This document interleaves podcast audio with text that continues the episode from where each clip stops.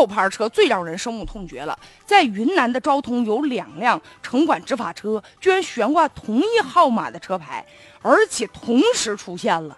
这事儿我就看到网上传的照片哈，那可真是这两辆车呢，号牌是一模一样的。而且一般套牌车吧，最怕遇到的就是那真的。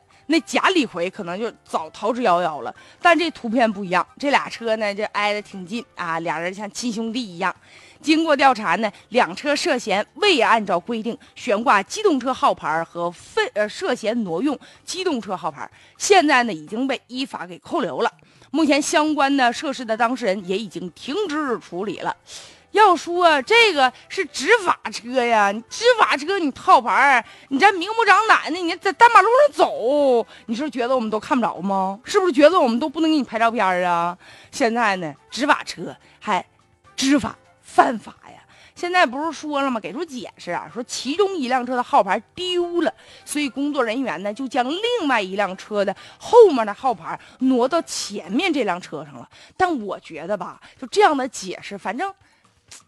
很牵强啊！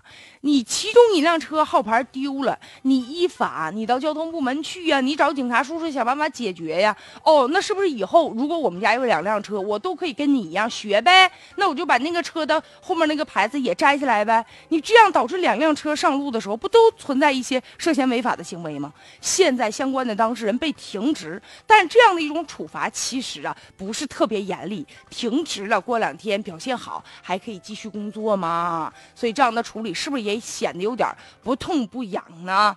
这样的两辆车，当然，如果我们可以想象，他呢就是车牌都能敢这么做，而且是城管，你这这么肆无忌惮，以后再出去管别人，你这不好意思吧？